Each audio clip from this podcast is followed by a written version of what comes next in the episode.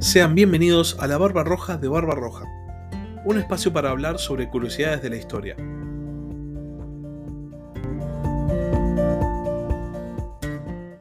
Hola a todos, sean bienvenidos una vez más a la Barba Roja de Barba Roja. En el capítulo de hoy vamos a continuar la temática que empezamos la semana pasada y vamos a seguir charlando sobre exploradores antiguos. La perspectiva es analizar o, comentar un poco em, las travesías de los exploradores de la antigüedad y así entender un poco más eh, la conexión que existía en el mundo. Porque mm, si bien estamos acostumbrados a que la era de la exploración empezó eh, con los portugueses y los españoles en el siglo XV, la verdad es que eh, el humano ha intentado a lo largo de la historia siempre establecer rutas uniendo diferentes pueblos, ya sea por cuestiones comerciales, por cuestiones diplomáticas o solo por el afán de la exploración. Y habiendo hecho esta pequeña introducción, pasemos al capítulo de hoy. Hoy vamos a hablar acerca de la expedición que mandó el faraón egipcio Necao II buscando circunnavegar África. La expedición de Necao para circunnavegar África tiene todos los condimentos necesarios para ser considerada como uno de los grandes mitos de la historia, como una historia justamente. Eh, suena a este tipo de relatos que las civilizaciones antiguas contaban para enaltecer sus propios logros, más allá de que no fueran reales. Está lleno de historias por el estilo, siempre eh, proezas míticas de, reyes que querían eh, demostrar que eran los mejores, ¿no? Y de hecho, durante mucha parte de la historia, la expedición de Necao fue considerada de esta manera, como un mito. El propio Heródoto que es el que recoge la historia y el que le escribe en, su obra Historias, y por eso llega hasta nuestros días, pensaba justamente que esta expedición era un mito. Y claro, ¿cómo no pensarlo? En la época era impensable que una expedición pudiese circunnavegar un continente que nadie sabía qué tan grande era. Y es todavía más impensable si consideramos que la siguiente civilización, o el siguiente pueblo, mejor dicho, en realizar esta hazaña, lo consigue básicamente 2000 años después, en el siglo XV, que fueron los portugueses.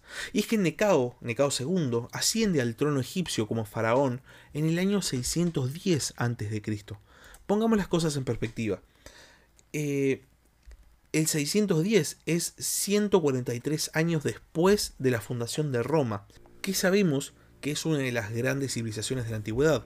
Bueno, los egipcios, o mejor dicho, el faraón egipcio Necao II, 140 años después de la fundación de Roma, estaba mandando una expedición para circunnavegar el continente africano. Para ilustrarles esto que les estoy contando, tengo acá el fragmento de la obra Historias de Heródoto, donde justamente se recoge el relato de la expedición. Y como hice con el periplo de Janón, también se los voy a leer textual. Aunque antes es importante comentarles que los antiguos griegos llamaban a África Libia. África es un nombre que después va a venir de los romanos. Pero bueno, empiezo. La Libia se presenta a los ojos en verdad como rodeada de mar, menos por aquel trecho por donde linda con el Asia. Este descubrimiento se debe a Neco, rey de Egipto, que fue el primero, a lo que yo sepa, en mandar a hacer la averiguación pues habiendo alzado la mano de aquel canal que empezó a abrirse desde el Nilo hasta el Golfo Arábigo, que es el Mar Rojo, despachó en unas naves a ciertos fenicios, dándoles la orden de que volviesen por las columnas de Hércules al mar boreal o Mediterráneo hasta llegar al Egipto. Saliendo pues los fenicios del mar Eritreo, iban navegando por el mar del Noto. Durante el tiempo de su navegación, Así que venía el otoño, salían a tierra en cualquier costa de Libia que les cogiese, y allí hacían sus cementeras y esperaban hasta la siega. Recogida su cosecha, navegaban otra vez, de suerte que, pasados así dos años, al tercero, doblando por las columnas de Hércules, llegaron al Egipto, y referían lo que a mí no se me hará creíble, aunque acaso lo sea para algún otro, a saber que navegando alrededor de la Libia tenían el sol a mano derecha. Este fue el modo como la primera vez se hizo tal descubrimiento. Y así termina el, el relato de Heródoto. Y vamos a analizarlo un poco. Vamos a ver qué es lo que, lo que está contando el gran historiador griego. Para empezar, Necao tenía una razón para mandar a hacer esta expedición. No es porque simplemente se le ocurrió que tenía un afán de exploración. Los faraones egipcios, desde la época bastante temprana, ya desde la época inclusive de Ramsés II, se habían dado cuenta de que podían obtener grandes ganancias si lograban unir, mediante un canal, el Mar Rojo con el Mar Mediterráneo.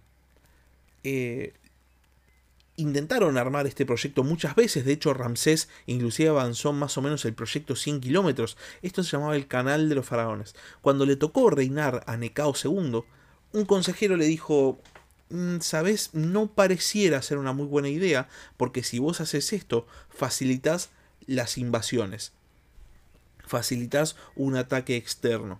Entonces Necao piensa, bueno, sí, tal vez tenés razón, y frena completamente la construcción del canal. De hecho, este canal recién lo va a terminar Darío y lo va a ampliar Trajano. O sea, Darío I de Persia y Trajano de Roma. Pero nunca un faraón egipcio va a terminar el proyecto del canal. Pero Necao, sin embargo, pensaba, bueno, pero de todas maneras estaría bastante interesante para Egipto tener una ruta que uniese estos dos mares que tenemos, el Mar Rojo, que es lo que Heródoto llama el Golfo Arábigo, y el Mar Mediterráneo, que también Heródoto lo llama el Mar Boreal. Y por este motivo decide eh, contratar a marineros fenicios, sabemos que los fenicios se destacaban particularmente por la navegación, para realizar esta empresa. Y a partir de eso es donde empieza el relato que hace Heródoto, que es básicamente el relato de los marineros fenicios. Los fenicios dicen que salieron del Mar Rojo, empezaron a ir para el sur, cada vez que lo necesitaban, cuando llegaba el otoño, frenaban y mm, eh, plantaban trigo, cosechaban el trigo y después seguían viaje. Y así dicen los fenicios que tardaron tres años en llegar a las columnas de Hércules, que como les comentaba la semana pasada, eh, son el estrecho de Gibraltar. Y más allá del relato propio de los fenicios, es muy interesante lo que dice Heródoto, que es lo que va a motivar el descreimiento por parte de, de muchos durante toda la historia. Heródoto dice que él no cree que esto sea cierto, porque los fenicios dicen que cuando doblan en el Cabo de Buena Esperanza, el sol del mediodía lo tenían a la derecha. Claro, cuando empezaron el trayecto del este para el oeste, el sol del mediodía estaba a la derecha, y es porque estaban al sur del trópico de Capricornio. Esto es algo muy, muy importante, porque es justamente lo que hoy en día le da veracidad al relato, porque no hay forma de que los marineros fenicios hubiesen sabido que el sol se veía de esta manera si no era que estaban físicamente al sur del trópico. Y esto es algo que van a corroborar los portugueses dos mil años después. Los portugueses van a encarar la ruta por el otro lado, siguen más o menos la ruta de Janón y doblan el Cabo de Buena Esperanza yendo del oeste hacia el este. Bueno, los fenicios hicieron al revés. Lograron llegar hasta el sur y giraron hacia el oeste, teniendo el sol a la derecha.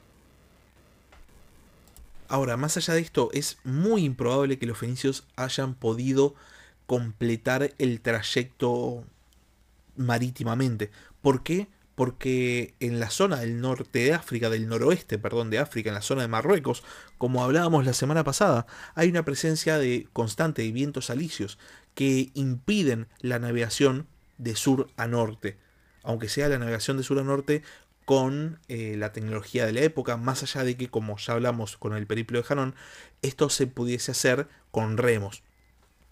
Por este motivo, eh, por la presencia de estos vientos alisios, hay historiadores que plantean que el, el último trecho de trayecto lo deben haber hecho por tierra, habiendo desembarcado, cruzado hacia las colonias fenicias en el norte de África y de ahí sí por mar a Egipto.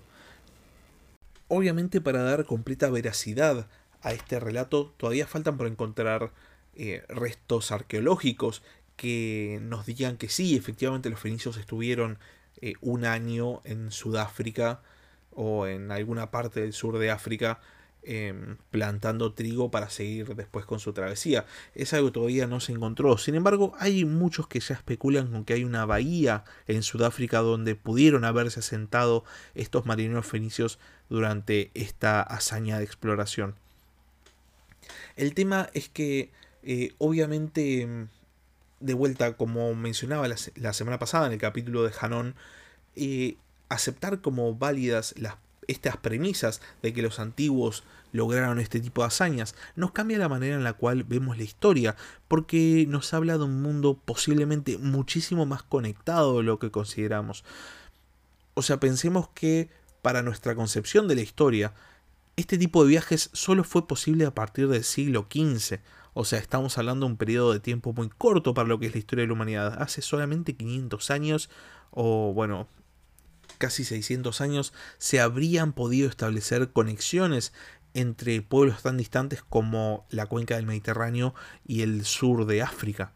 Sin embargo, eh, la evidencia histórica apunta a que no fue así, sino que este tipo de contactos ya existieron, ya existían, y por ende, ¿qué no es posible? Si una embarcación de la, del siglo VII a.C., de la antigüedad, pudo hacer un viaje circunnavegando África y volviendo a entrar a la cuenca del Mediterráneo por el estrecho de Gibraltar, entonces, ¿hasta dónde podrían haber llegado? ¿Qué es lo que nos falta por conocer? ¿Qué es lo que todavía no sabemos acerca de lo que los antiguos pudieron hacer? Hay un montón de teorías al respecto, son todas teorías apasionantes, que muchas no tienen ni pies ni cabeza, muchas otras están... Eh, son mucho más a tierra o están basadas en cuestiones más específicas que hablan de que tal vez el mundo estuvo mucho más conectado de lo que consideramos y tal vez eh, no hubo que esperar hasta el siglo XV para que hubiese conexiones entre las poblaciones. Pero obviamente son teorías, eh, ninguna tiene un fundamento. Pero bueno, se consideró durante mucho tiempo que la hazaña de, eh, de la circunnavegación de África era simplemente una teoría, o mejor dicho, que era un mito. Y mm, hoy en día se considera como algo bastante válido. De hecho, hasta por ejemplo, aparece em, descrito en la Sociedad Española de Geografía. Estamos hablando de que una entidad, un Estado dedicado a la exploración durante gran parte de la historia, avala la existencia de esta, de esta expedición de exploración. Así que realmente las consideraciones pueden ser infinitas. Hay mucho por descubrir y esto termina siendo lo apasionante acerca del conocimiento humano y tal vez inclusive este afán del descubrimiento, no solo el intento de conectar eh, rutas comerciales, haya sido lo que motivó a los antiguos a mm, embarcarse en estos barcos que hoy en día consideraríamos arcaicos y a lanzarse al mar intentando explorar un mundo que en ese momento seguramente parecía infinito, parecía simplemente eh, inabarcable. Y hasta acá llegamos con el capítulo de hoy. Como siempre les digo, muchas gracias por haber escuchado. Si quieren escribir al podcast o si quieren hacer algún comentario, pueden escribirme al mail del podcast, la barba roja barba o también pueden escribir un comentario en YouTube. Si no están suscritos al canal, pueden suscribirse en Spotify o en YouTube. Es algo que me ayudaría un montón. Así que se los agradezco de antemano. Em, muchas gracias por haber escuchado. Y antes de finalizar formalmente con la grabación, les pregunto, ¿a ustedes qué les parece? ¿Es la expedición de Necao un mito, una intención de engrandecer los logros del antiguo Egipto o es una realidad? ¿Qué es lo que opinan al respecto? Hasta la próxima.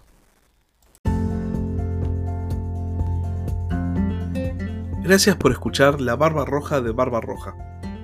Si tenés algún comentario, si tenés alguna pregunta o simplemente tenés algo para decir, podés escribir un comentario en YouTube o bien podés mandar un mail a la de gmail.com. Hasta la próxima.